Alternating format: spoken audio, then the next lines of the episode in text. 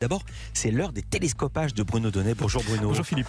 Tous les jours, tous les matins, Bruno, vous observez ici les opérations médiatiques. Et ce matin, vous avez choisi de nous parler d'un piège que deux humoristes russes ont tendu à François Hollande. Oui, ils s'appellent Vovan et Lexus et ils se sont spécialisés dans l'art du canular d'ampleur internationale. Ils ont déjà piégé le prince Harry en Grande-Bretagne, mais également le président turc Recep Tayyip Erdogan. Et cette fois-ci, ils ont donc jeté leur dévolu sur notre ancien président de la République, à nous, François Hollande. Alors, que s'est-il passé exactement? Eh bien, en utilisant la technique du deepfake, c'est celle qu'emploie par exemple Nicolas Canteloup tous les soirs sur euh, TF1, l'un des amuseurs russes s'est fait passer pour l'ancien président ukrainien Petro Porochenko. Il a appelé François Hollande en visioconférence et il a enregistré la séquence. Bonjour, Monsieur le Président. Je suis très heureux de te voir, cher François. Comment vas-tu, mon ami? La mystification était techniquement parfaite. François Hollande ne s'est aperçu de rien et il s'est donc entretenu pendant près d'un quart d'heure avec un faux Petro Porochenko. Bonjour euh, Petro, je, vais bien mieux que, hélas, euh, la situation en Ukraine. Alors, cette euh, interview, les farceurs russes l'ont enregistrée le 8 février, mais ils ne l'ont publiée que jeudi dernier sur le site Dailymotion.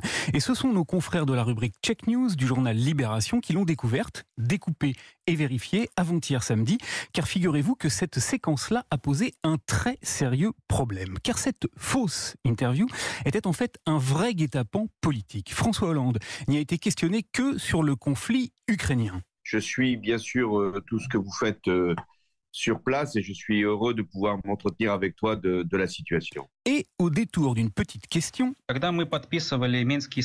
paysans russes ont voulu faire admettre à l'ancien président que les accords de Minsk avaient en fait été une gigantesque ruse de l'OTAN pour militariser l'Ukraine. François Hollande n'a absolument pas répondu oui à la question, il s'est contenté de rappeler le contexte. Mais tu as raison, euh, nous nous sommes enlisés après Minsk. C'est la faute, euh, hélas, de, l'absence de pression suffisante euh, du camp européen sur Poutine pour qu'il puisse y avoir le retour à l'intégrité territoriale et la fin du séparatisme. Et il a employé un nous qui le désignait lui et Angela Merkel et en aucune façon l'OTAN. Seulement voilà, la vidéo a été déformée, tronquée, coupée sur les réseaux sociaux, mais également récupérée par plusieurs médias d'État russes qui se sont servis d'un petit morceau de phrase pour accréditer l'idée selon laquelle, oui, l'OTAN avait voulu armer l'Ukraine pour faire tomber Poutine.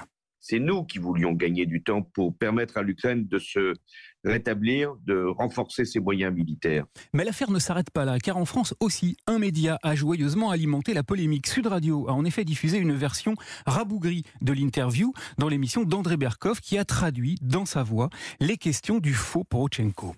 Quand nous avons signé les accords de Minsk, nous savions que la guerre était inévitable, mais nous avons eu besoin de nous préparer pendant toutes ces années. Et Angela Merkel l'a déclaré récemment. Interrogé avant-hier par nos confrères de Libération qui ont eu la bonne idée de publier l'intégralité du verbatim de l'interview, François Hollande a reconnu qu'il avait été floué dans les grandes largeurs et il a expliqué que l'imitation, autant physique que vocale, était absolument parfaite, indétectable selon lui. Alors, cette affaire pose une nouvelle fois hein, le difficile problème de la technologie et de l'utilisation de l'intelligence artificielle dans l'information, car au-delà du canular, c'est bien sûr la question de la propagande qui est ici soulevée par cette séquence euh, falsifiée. En Russie, il n'y a pas de check news, plus de médias indépendants pour aller vérifier les informations. Et sur Twitter, ce week-end, Elon Musk lui-même s'est ému des propos de notre François Hollande. Les journalistes, cher Philippe, vont avoir de plus en plus de fil à retordre pour ne pas se laisser embobiner et succomber à un nouveau péril qui les guette, les fakes, rien que les fakes. Et comme il est dans ce studio, je peux vous dire un lundi de Pâques, c'est le vrai Bruno Donnet. Merci beaucoup Bruno. À demain. À demain.